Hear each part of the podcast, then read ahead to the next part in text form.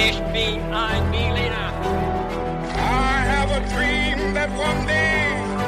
Wollen wir den totalen Krieg? Niemand hat die Absicht, eine Mauer zu errichten.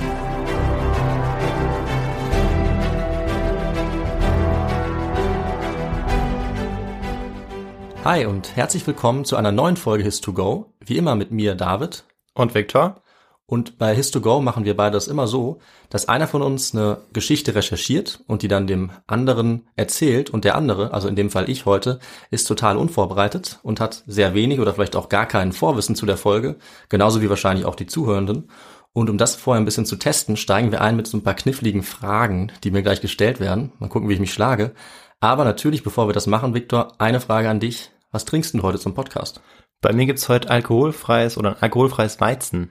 Hervorragend. Und Ja. ich äh, habe mich für was bisschen ähnliches entschieden, nämlich eine schöne Orangenlimonade für gute Stimmung. Mm, lecker. Und da würde ich sagen, verlieren wir keine weitere Zeit, Viktor. Ich freue mich auf deine ersten Fragen jetzt. Genau. Du wirst die erste Frage auch lieben, denn ähm, Okay. ähm, sie wird lauten, wo liegt Karansebes?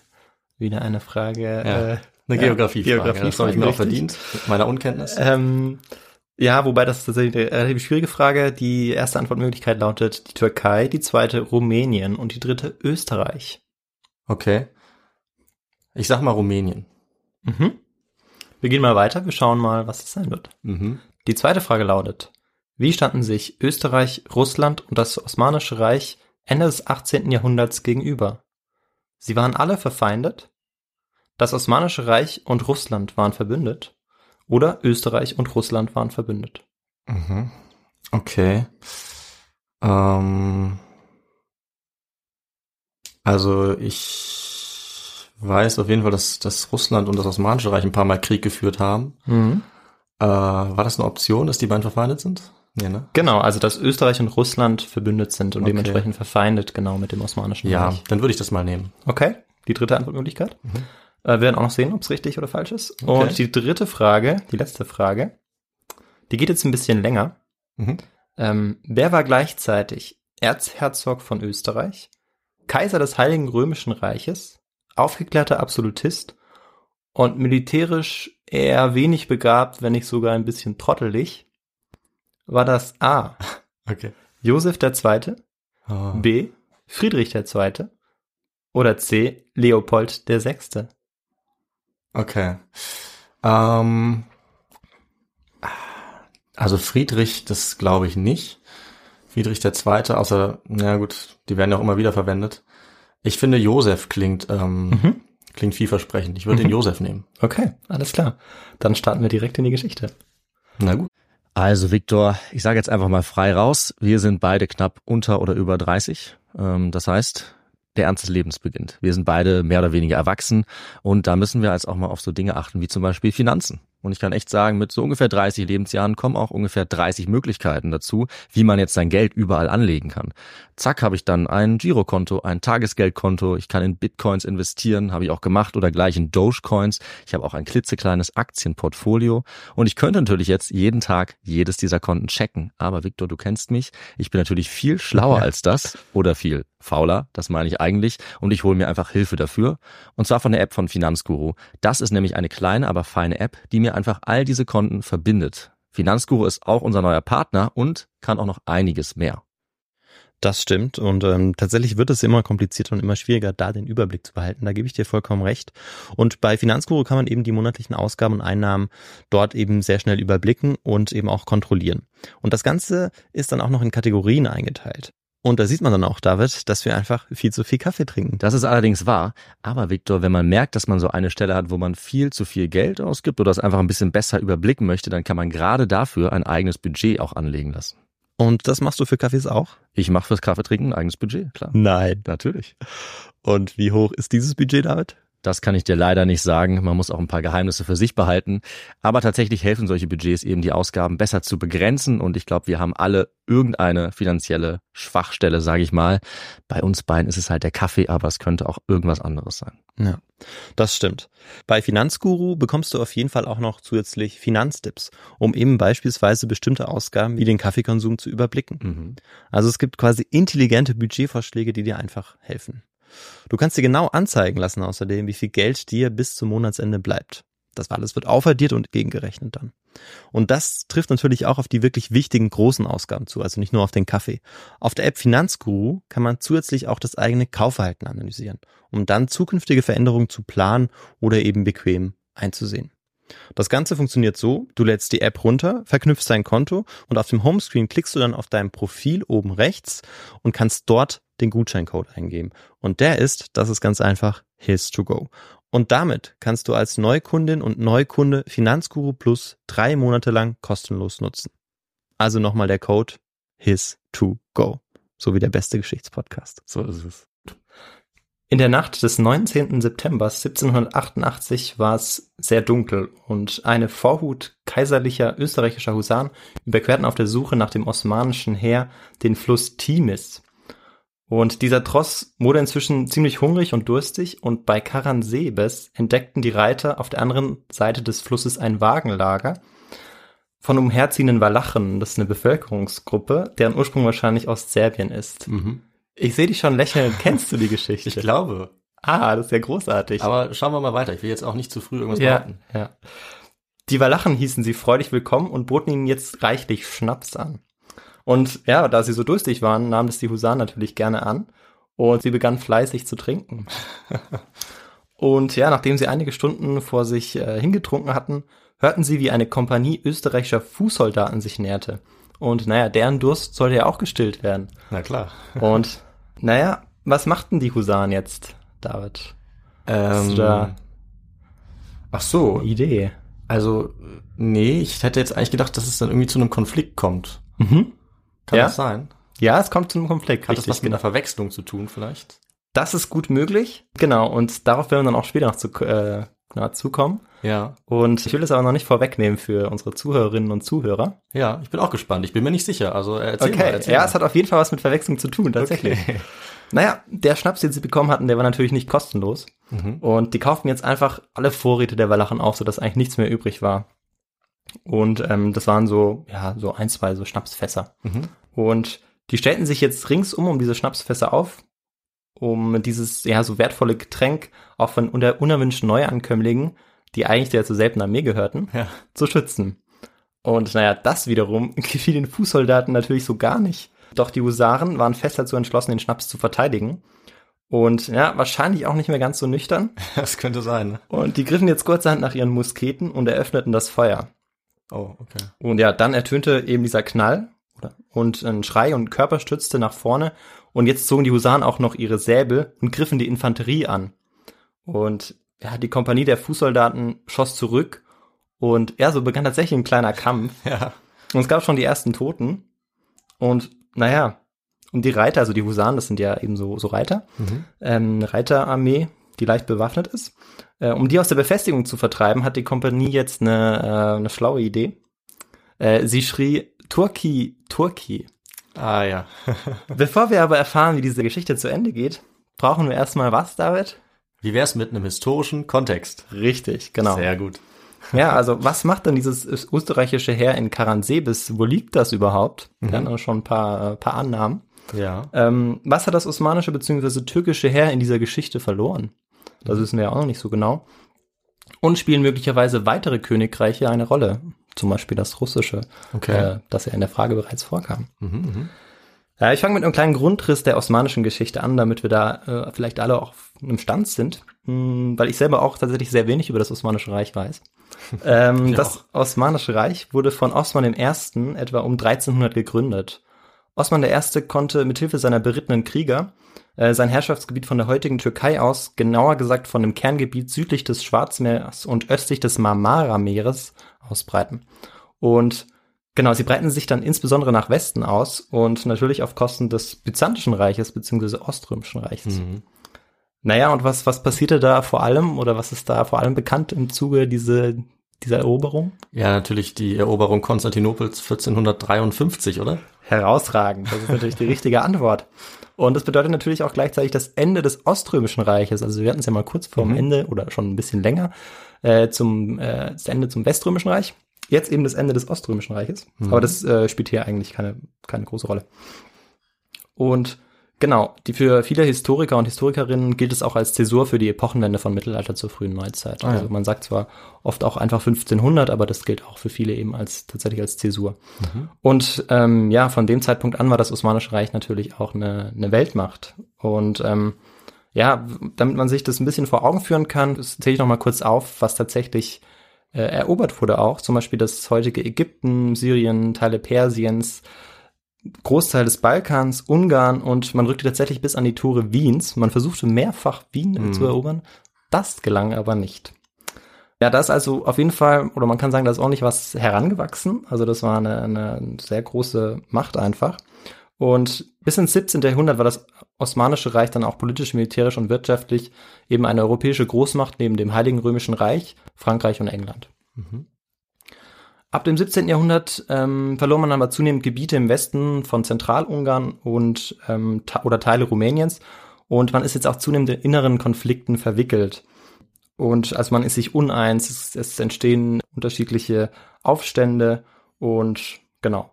Und an der Nordgrenze kommt jetzt aber ein ganz neuer Gegner ins Spiel. Und äh, kannst du dir vorstellen, wer das ist? An der Nordgrenze, vielleicht Russland? Vielleicht Russland, richtig, Russland. Ah, Das ist ja schon mal genau. gut. Ähm, genau. Und ja, und als die Krimtataren, die Krimtataren sind osmanische Vasallen, wenn man so möchte, die eben auf der Krim lebten, deren Ursprung tatsächlich möglicherweise auf die Goldene Horde zurückgeht. Die Goldene Horde, sagt dir das was? Das ist natürlich äh, die äh, Mongolen um äh, von Genghis Khan. Richtig, äh, genau, genau, so. richtig. Ähm, dass es eben tatsächlich darauf zurückgeht. Und die als osmanische Vasallen, die begannen jetzt mit Raubzügen gegen die Ukraine 1736, also wir sind noch Anfang des 18. Jahrhunderts. Okay. Naja, was war das Problem? Die Ukraine war unter der Oberherrschaft der Russen. Mhm. Naja, sodass die Russen das natürlich nicht so toll fanden, was die Vasallen der Osmanen da machten, in Person der Kaiserin Anna. Und daraufhin gingen sie dann tatsächlich in Bündnis, also die Russen gingen in Bündnis mit Österreich ein und marschierten in die Krim. Erstmals, die Russen. Ja.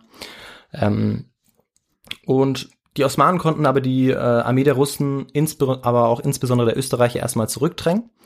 Und daraufhin, äh, ein paar Jahrzehnte später, folgte der russisch-türkische Krieg von 1768 bis 1774. Und der führte dazu, dass für die Osmanen die Kriegskosten weiterhin in die Höhe schnellten und naja, das Osmanische Reich einfach den russischen Ressourcen auch nichts mehr entgegenhalten konnte. Und ja, laut dem Historiker Neumann wurde das Osmanische Reich Ende des 18. Jahrhunderts tatsächlich auch Objekt von Planspielen. Ähm, wie denn das Großreich unter den Mächten Großbritannien, Frankreich, Russland oder auch Österreich verteilt werden konnte oder unterteilt werden konnte, weil, ähm, naja, kolonialisiert, die, Levant, die Levante war ja bereits auch äh, von Frankreich kolonisiert Okay. und ähm, genau, auch andere, äh, die anderen Großmächten hatten sich auch schon in diesem Bereich bedient, kann man fast sagen. Und man sah eben jetzt so ein bisschen, dass das Os- Osmanische Reich schwächelte und man plante eben schon damit, okay, das, die würden die wahrscheinlich bald besiegen, beziehungsweise man könnte die militärisch besiegen und wie kann man das dann am besten aufteilen, dass ein, Mächte, ein, ja, ein Mächtegleichgewicht erhalten bleibt, weil das war zu der Zeit, ähm, wie es dann auch ja die Jahrzehnte vorher war und die Jahrzehnte später sein Ja, wird, ähm, stimmt. ganz wichtiger Punkt in der Politik oder in der Außenpolitik. Ja, dass die europäischen Mächte, dass da keiner mächtiger wird als die anderen, sondern dass man immer das ausgleichen kann. Ne? Völlig richtig, genau, dass es keiner eben diese Hegemo Hegemonialstellung einnimmt. Ja, So. ja, stimmt. Ja. Genau. Ja. Und genau, er sagt dann auch, das verdankt, äh, oder das Osmanische Reich verdankt wohl sein Überleben nur der Unfähigkeit der europäischen Großmächte, sich auf die Modalitäten der territorialen Aufteilung zu einigen. Also, dass es tatsächlich wahrscheinlich schon möglich gewesen wäre. Dass man sich aber oft auch nicht einigen konnte. Und das werden wir auch noch sehen, wie komplex diese, ähm, oder wir haben es ja jetzt schon ein bisschen erfahren, wie viel damit reinspielt, wie viele, ähm, ja, Königreiche, Staaten. Ja. Und genau, das wird sich auch so ein bisschen durch die Geschichte ziehen. Und genau, wir haben jetzt was über das Osmanische Reich erfahren und über den Einfluss des Russischen Reiches. Aber jetzt interessiert uns natürlich, ähm, ja, wo die Österreicher bleiben. ja. Und ähm, das wollen wir jetzt angehen. Und Okay. da gab es einen sehr berühmten, vielleicht den berühmtesten Herrscher Österreichs. Oh nee. Und du hast ins Schwarze getroffen. Das Ah. war Josef II. Okay. Der eigentlich vor allem für seine, ja, für seinen aufgeklärten Absolutismus bekannt wurde. Er hat zum Beispiel die Leibeigenschaft auch abgeschafft. Mhm. Okay. Ähm, tatsächlich auch innenpolitisch viele Erfolge feiern können. Ähm, Den sogenannten Josephinismus etabliert auch. Mhm. Genau. Aber wir wollen hier auf einen anderen Aspekt von Josef II. eingehen. Er war römisch-deutscher Kaiser von Gottes Gnaden und eben Herrscher Österreichs und er hatte aber leider eine große Schwäche. Er wollte als militärisches Genie in die Geschichte eingehen, wie sein Idol Friedrich der Große von Preußen. Und ähm, der ja Preußen Mitte des 18. Jahrhunderts in den Kriegen gegen Ö Österreich zu einer Großmacht geführt hatte, unter anderem auch Schlesien erobert hatte und äh, damit ähm, ja den ganzen Frust der Österreicher auf sich zog. Ja.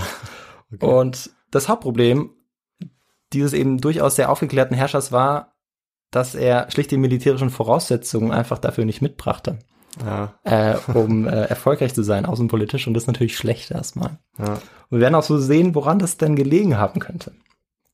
Okay. Finde ich gut. 1700, sehr gut.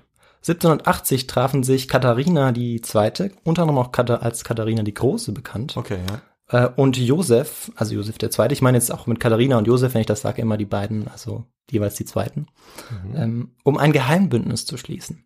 Also sie waren ja bereits schon mal verbündet gewesen, aber danach ist man auch immer wieder auseinandergegangen. Also ich will das jetzt gar nicht so aufdröseln, weil sonst würde das alles sehr lange gehen. Ja, ist nochmal eine eigene Folge dann wahrscheinlich. ja, genau. Okay.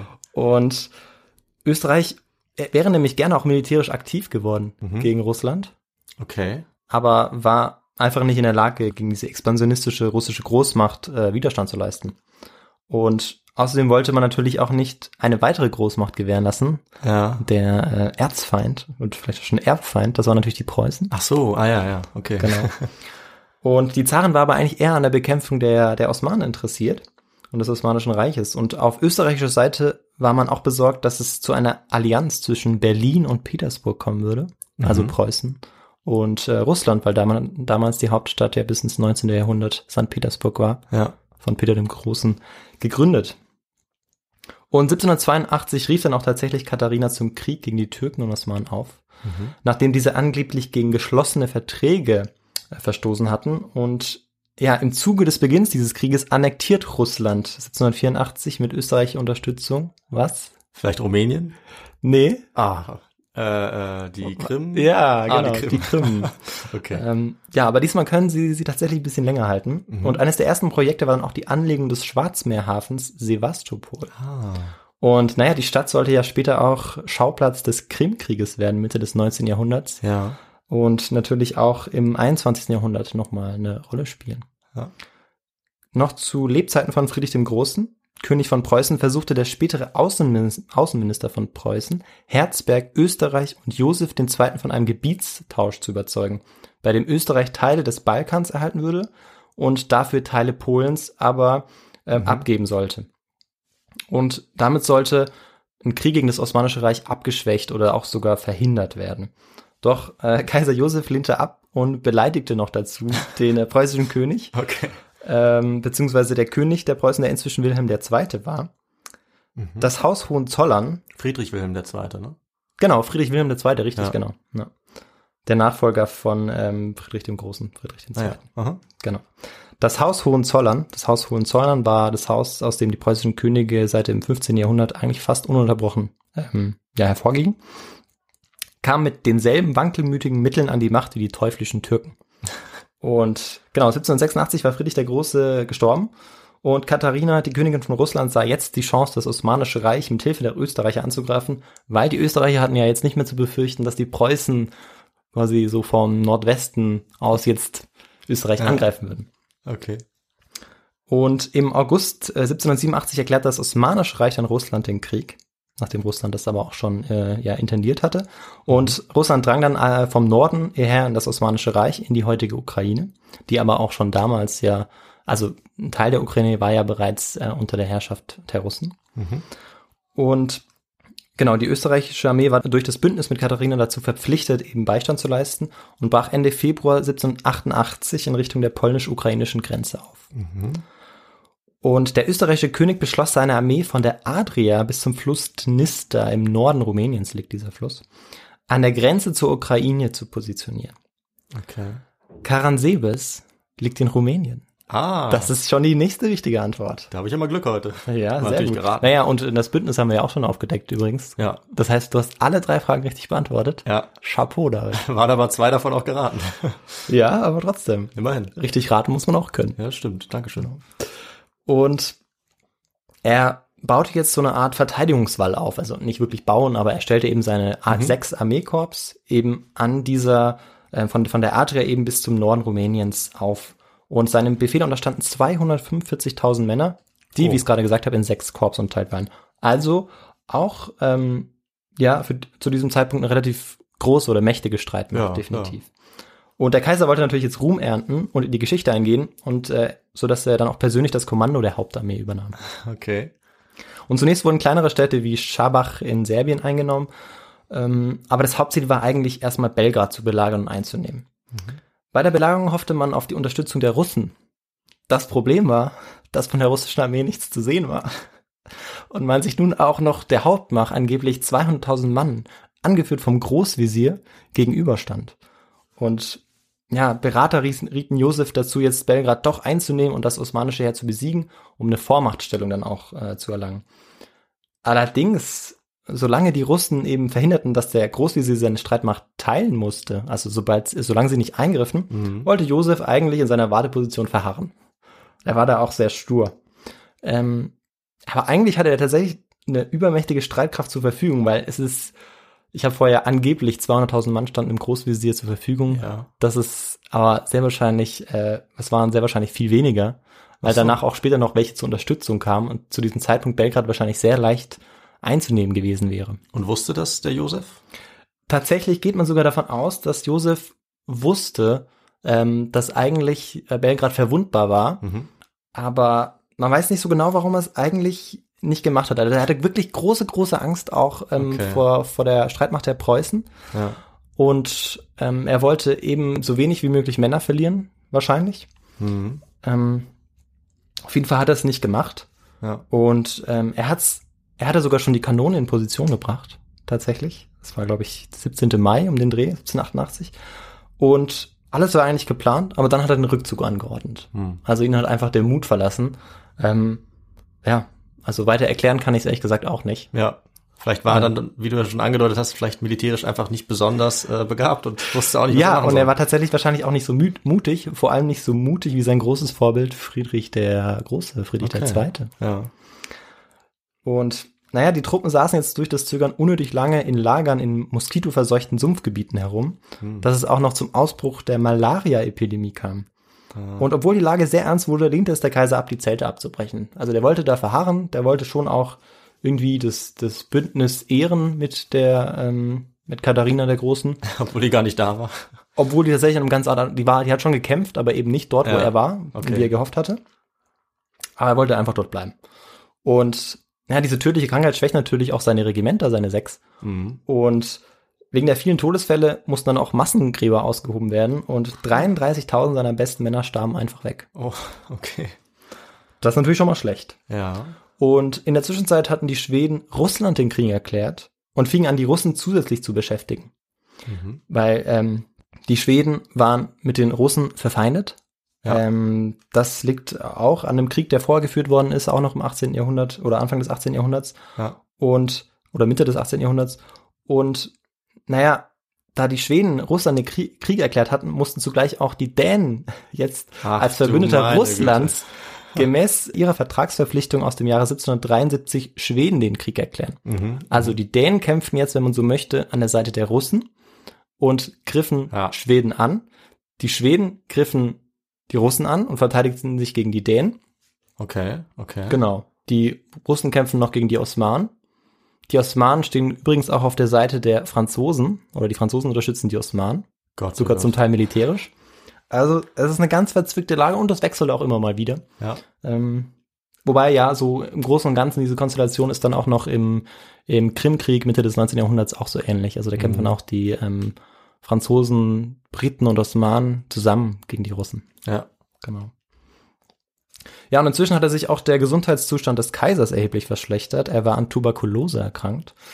Und ja, als ob das nicht genug wäre, verspotteten die Zeitgenossen in der Staatskanzlei den Kaiser und nannten den Kaiser stets als, oder zu dieser Zeit den Kaiser äh, als Kaiser en panne.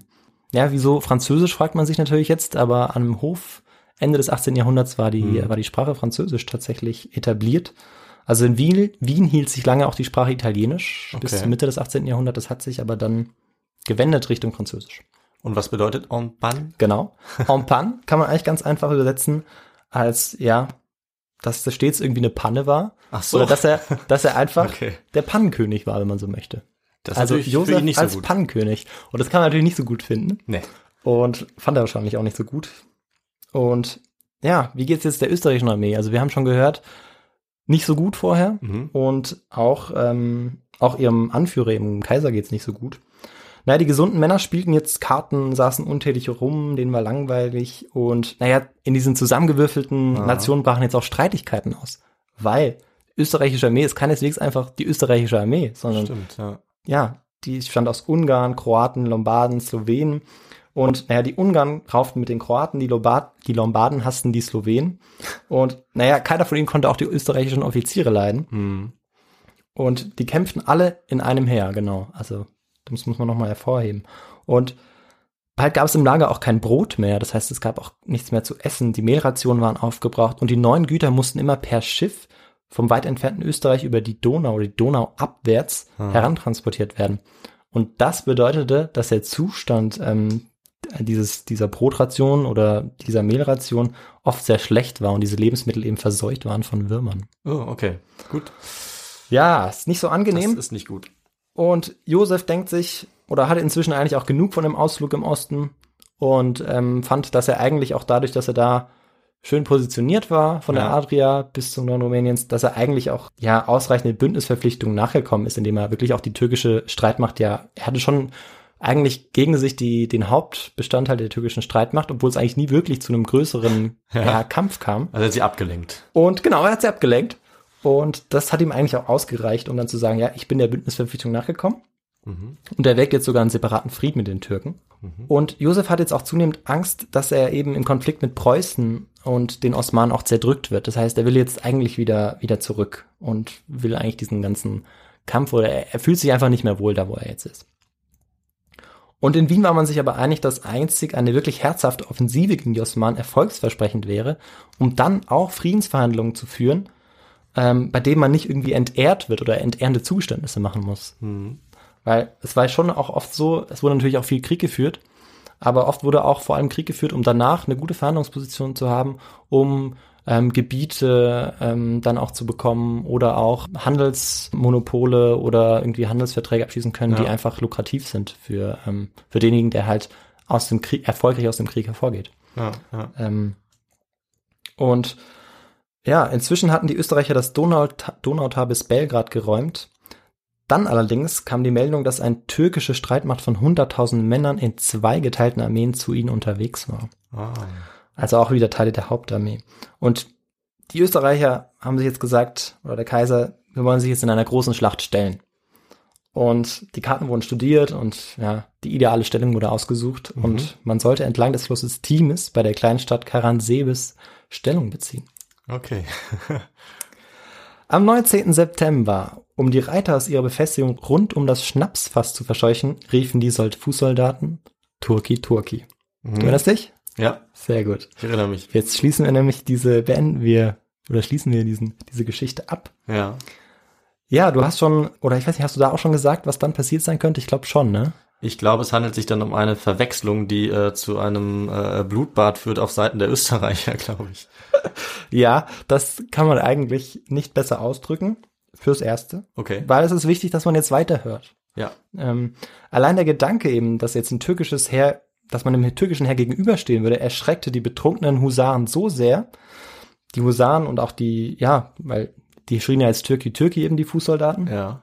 dass sie die Flucht ergriffen, obwohl weit und breit eigentlich kein Türke zu sehen war. Und auch die Fußsoldaten wurden jetzt in Angst und Schrecken versetzt, weil die stehen natürlich alle nicht alle nebeneinander, es ist Nacht, auch manche so vereinzelt. Ah, ja. Und wenn sie Okay. dann ihre, ihre Husaren auf ihren Pferden schreien hören und ah ja, sehen, dass die Angst haben, dann ähm, ja, macht sich allgemein natürlich nur so eine Unruhe breit. Und naja, ihr Oberst versuchte sie jetzt aufzuhalten, aber es hatte eigentlich keinen Sinn, weil diese Männer, diese Soldaten waren Ungarn, Lombarden oder Slowaken und die verstanden kaum ein Wort Deutsch eigentlich. Und dann verwechseln auch noch einige junge Soldaten Halt, Halt mit dem Kommando Allah, Allah. Und äh, Ah, die okay. Panik war jetzt komplett ausgebrochen. Und man war jetzt auch schon auf dem anderen Flussufer äh, von dieser Timis, weil dort war dann auch der Hauptteil der österreichischen Armee. Mhm. Und genau, man wird jetzt von den Schüssen geweckt. Ähm, das Schießen und Schreien musste eben bedeuten, dass man jetzt auf die Türken gestoßen war. Und bald war die ganze österreichische Armee in Panik und alle flüchteten sie vor dem Freund, äh, nicht vor dem Feind. Ja. 10.000 Menschen wurden letztendlich getötet oder verwundet. Unglaublich. Das erzählt uns zumindest eine zeitgenössische Quelle. Ah, okay. Sehr gut. Ja, weil Eigenbeschuss Friendly Fire war zwar eigentlich schon immer ein militärisches Problem. Mhm. Wir kennen das vor allem aus dem Vietnamkrieg Mhm. ähm, der Amerikaner. Oder ich weiß nicht, hast du vielleicht noch ein Beispiel? Oder? Nee, aber äh, ja, ich Genau, aus dem hätte, habe auch schon öfter mal davon gehört, dass man aus Versehen dann doch im Eifer des Ja. Gefechts nicht mehr so genau weiß, worauf man schießt. Ja, genau, das ist, da war tatsächlich ein, ein größeres Problem oder schon, eben schon immer ein Problem. Ja. Und dass es aber in diesem Ausmaß oder dass es dieses Ausmaß genommen hat, ist eigentlich ziemlich unwahrscheinlich, weil Mhm. man muss sich das vorstellen, oder man kann das unter anderem daran festmachen, dass die Musketen ganz lange Ladezeiten hatten und mangelnde Präzision. Ja. Also selbst wenn es Nacht war, und ich meine, man hat ja trotzdem irgendwie auch Feuer gemacht und so, also Klar, ein bisschen ja. was hat man vielleicht schon gesehen, dann musste man ja wirklich genau zielen und sich auch konzentrieren und schießt. Und Ja. äh, ja, also das osmanische Heer hat zum Teil schon auch etwas anders gekämpft. Mhm. Und deshalb, ja, inwieweit das jetzt tatsächlich so war, dass sie sich dann gegenseitig so abgeschossen haben, ist fraglich. Mhm. Und ähm, ja, wahrscheinlicher ist, dass es im Rücken der vorausgeschickten Reiterei zu einem Feuergefecht gekommen war. Vielleicht eben wirklich, äh, weil eine Streiterei ausgebrochen war. Das kann ja sein. Ich meine, man hatte seit Monaten nur im Sumpf äh, gewartet. Viele Menschen waren gestorben. Man hatte einfach keine Lust mehr, Hunger und Durst. Ja. Und dann war vielleicht daraufhin ein Teil des Trosses geflohen. Und das hat diese allgemeine Unruhe angesteckt. Hm. Ähm, sodass die Verluste wahrscheinlich deutlich geringer waren als diese angegebenen 10.000. Ja. Auch wenn es tatsächlich zu Verlusten kam. Was als gesichert gilt, ist, dass, dass sie wirklich in Unordnung die gesamte österreichische Armee flüchtete. Unter ihnen auch der Kaiser. Und ja, die wollten natürlich jetzt alle zurück nach Westen, vor allem Mhm. nach Wien, also der Kaiser. Und ja, im November 1788 schloss man dann einen dreimonatigen Waffen Waffenstillstand mit den Türken. Und Josef II. kehrte tatsächlich nach Wien zurück und verließ Wien auch nicht mehr. Bei den Verbündeten war man wegen der eigenen Schwäche und ja, dem Unvermögen natürlich auch, ja, wie soll man sagen, unten durch. Ja, hat sich das rumgesprochen mit dieser Das hat Schlacht. sich tatsächlich rumgesprochen, weil man war auch immer sehr eng im Kontakt, auch vor allem ähm, ja viele Briefwechsel einfach, die es tatsächlich gab zwischen unterschiedlichen Höfen. Ja. Weil man musste ja immer, immer informiert sein, was macht der andere, Mhm. damit man reagieren kann, damit man, damit man es eben nicht dazu kommen lässt, dass ähm, eine Macht äh, ja irgendwie diese He- Hegemonialstellung bekommt. Also deshalb hat man das auch ähm, in Großbritannien und Frankreich mit Argwohn betrachtet, wie die Russen da diese ex expansionistischen Pläne verfolgen. Und genau, deshalb war man da sehr schnell auch informiert Mhm. im Ausland. Der Krieg war wahnsinnig teuer gewesen auch. Ähm, zusätzlich zu den Gefallenen waren 80.000 Mann an Krankheiten gestorben oder in türkische Sklaverei geraten. Und der Berater des Königs Wen Wenzel Anton von Kaunitz, der Josef immer wieder geraten hatte, offensiver und schneller gegen die Türken zu agieren, versuchte zu retten, was noch zu retten war. Aber ja, es war, war eben schwer. Also das Bündnis mit Russland durfte einfach nicht fallen, damit man eben gegen die Preußen bestehen konnte. Und so dass man immer wieder versuchte, auch danach noch ähm, ja sehr zuvorkommt, den Russen zu sein, obwohl man das eigentlich gar nicht wollte. Aber man musste einfach. Und so konnte man sich 1789 unter einem der wenigen fähigen Offiziere, Feldmarschall Laudon, dann tatsächlich auch besser gegen die Osmanen verteidigen. Und ähm, ja, also dieses, dieses äh, wenige Fähige ist tatsächlich ein Zitat aus einem Buch. Also äh, Ja. ich weiß nicht, inwieweit man das jetzt bestätigen kann oder nicht. Also ich kann es ähm, zumindest am Beispiel eben des Kaisers sagen, dass es auf jeden Fall zu diesem Zeitpunkt nicht so gut funktioniert hat. Mhm. Mhm. Und die österreichische Armee ist ja auch immer wieder dafür bekannt, Ja. ähm, vor allem zu dieser Zeit, ja, nicht so sehr erfolgreich gewesen zu sein. Nee, wurde auch im 19. Jahrhundert nicht besser, dann, als sie wirklich gegen Preußen nochmal kämpfen mussten. ne? So ist es, genau. Da verlieren sie ja dann auch ihre, ihre, ihre Großmachtstellung, kann Genau. man sagen. Genau. Und ja, man konnte dann eben die Osmanen aus Teilen Rumäniens, Serbiens und Ungarns auch vertreiben. Und während dieser Krieg dann noch andauerte, starb dann Josef II., deshalb konnte er auch Wien nicht mehr verlassen. Und seine letzten Worte waren, alles, was ich wünsche, ist ein dauerhafter Friede für ganz Europa. Zwei Monate später, am 14. Juli 1789, stürmten Bürger von Paris die Bastille und ein neues Zeitalter begann. Erstmal ein nicht so friedliches auch, ne? Europa sollte in den nächsten 25 Jahren keinen Frieden finden. Der Wunsch ging also nicht in Erfüllung. Hast du schön gesagt, finde ich gut. Ja. Wie war der weiter, äh, weitere Verlauf des Krieges? Hm, Die Schweden besiegten 1790 tatsächlich die russische Flotte. Und St. Petersburg war in großer Gefahr auch. Und ähm, ja, Dänemarks Eingriff in den Krieg gegen Schweden als Verbündeter der Russen rettete tatsächlich dann auch die Hauptstadt, St. Petersburg. 1790 trat Österreich jetzt unter seinem jüngeren Bruder Leopold II. der Nachfolger eben von Josef II., endgültig aus dem russisch-österreichischen Bündnis gegen die Osmanen aus. 1792 wurde der Friede von Yassi geschlossen und das Osmanische Reich erhielt Dakien zurück und verlor aber die Krim und das Nordufer des Schwarzen Meeres an Russland. Aha, haben wir es geschafft, Russland. Genau. Das waren jetzt nochmal grob skizziert so ähm, genau die Endzüge des Krieges. Mhm. Und das war auch meine Geschichte. Super. Ja, Viktor, gut. Vielen Dank.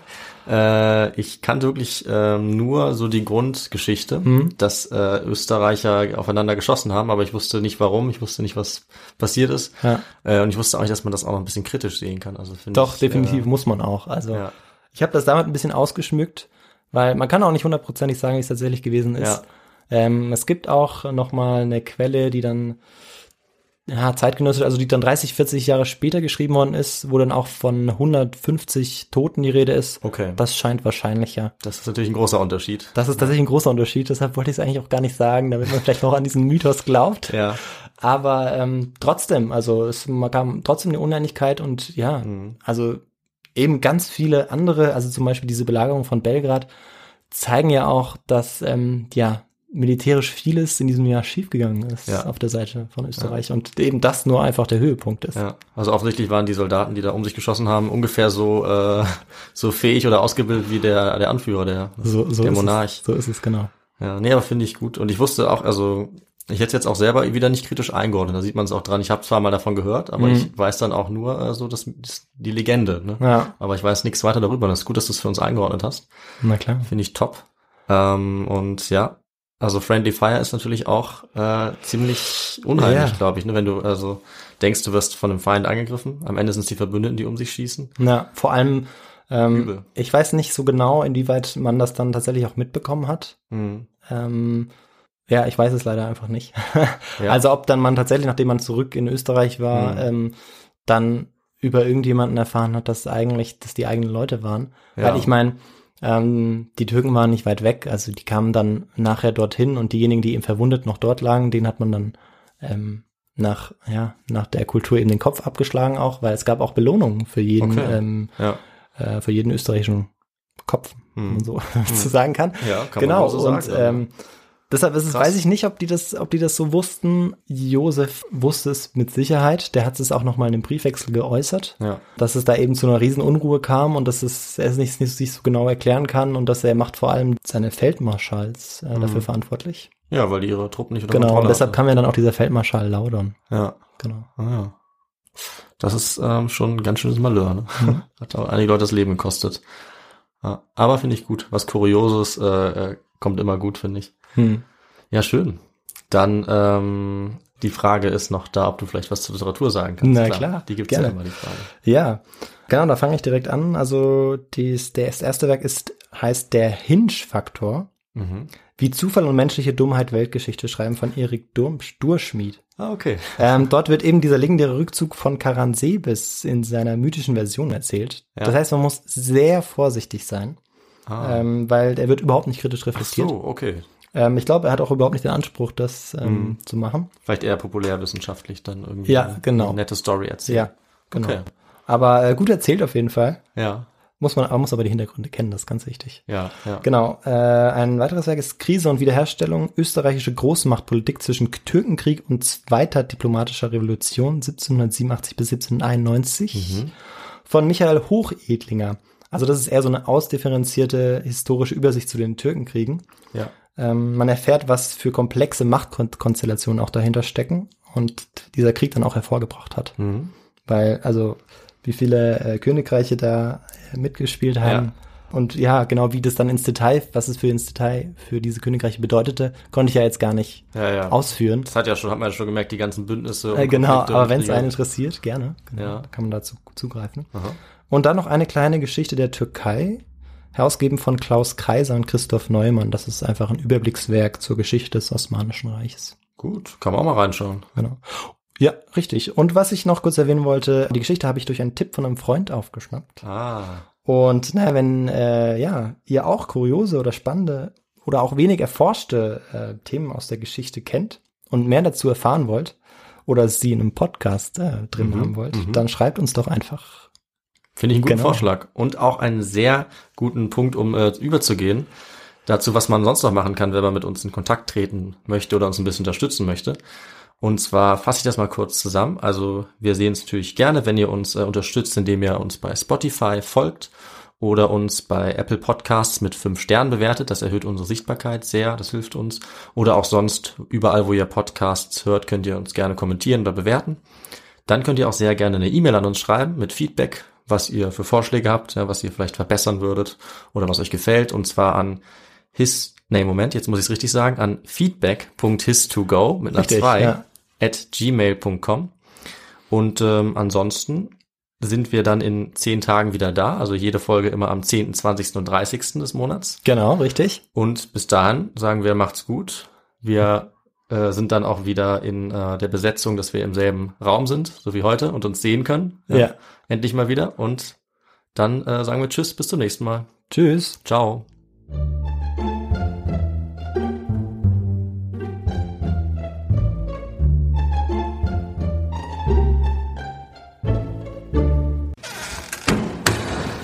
Okay, ja, ich bin bereit. Wir sind jetzt inzwischen bei Minute drei. Ja, dann wird's mal Zeit, ne? Also ich loslegen? Mhm. Na gut, dann pass mal auf.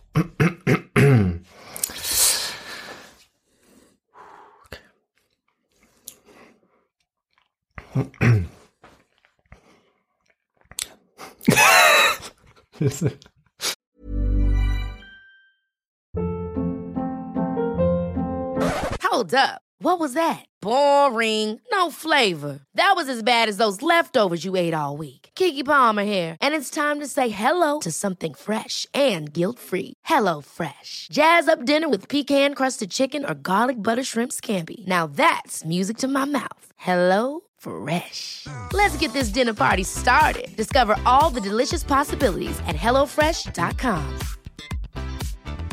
Hi, I'm Daniel, founder of Pretty Litter. Did you know cats tend to hide symptoms of sickness and pain? I learned this the hard way after losing my cat, Gingy. So I created Pretty Litter, a health monitoring litter that helps detect early signs of illness by changing colors, saving you money and potentially your cat's life. Pretty Litter is veterinarian developed, and it's the easiest way to keep tabs on your fur baby's health right at home. Go to prettylitter.com and use code ACAST for 20% off your first order and a free cat toy. Terms and conditions apply. See site for details. Planning for your next trip? Elevate your travel style with Quince. Quince has all the jet setting essentials you'll want for your next getaway, like European linen, premium luggage options, buttery soft Italian leather bags, and so much more. And is all priced at 50 to 80% less than similar brands. Plus, Quince only works with factories that use safe and ethical manufacturing practices. Pack your bags with high-quality essentials you'll be wearing for vacations to come with Quince. Go to quince.com slash pack for free shipping and 365-day returns.